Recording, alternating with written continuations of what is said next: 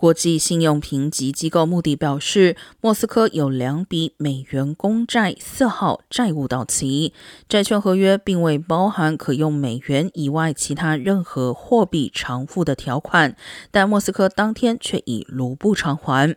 如果俄罗斯未在五月四号的宽限期截止之前弥补，那么按照穆迪的定义，便可能被视为主权债务违约。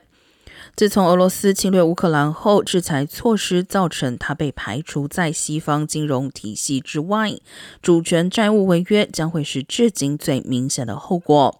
如果莫斯科被宣告债务违约，将是一九一七年布尔什维克革命以来，俄国外币公债首次重大违约。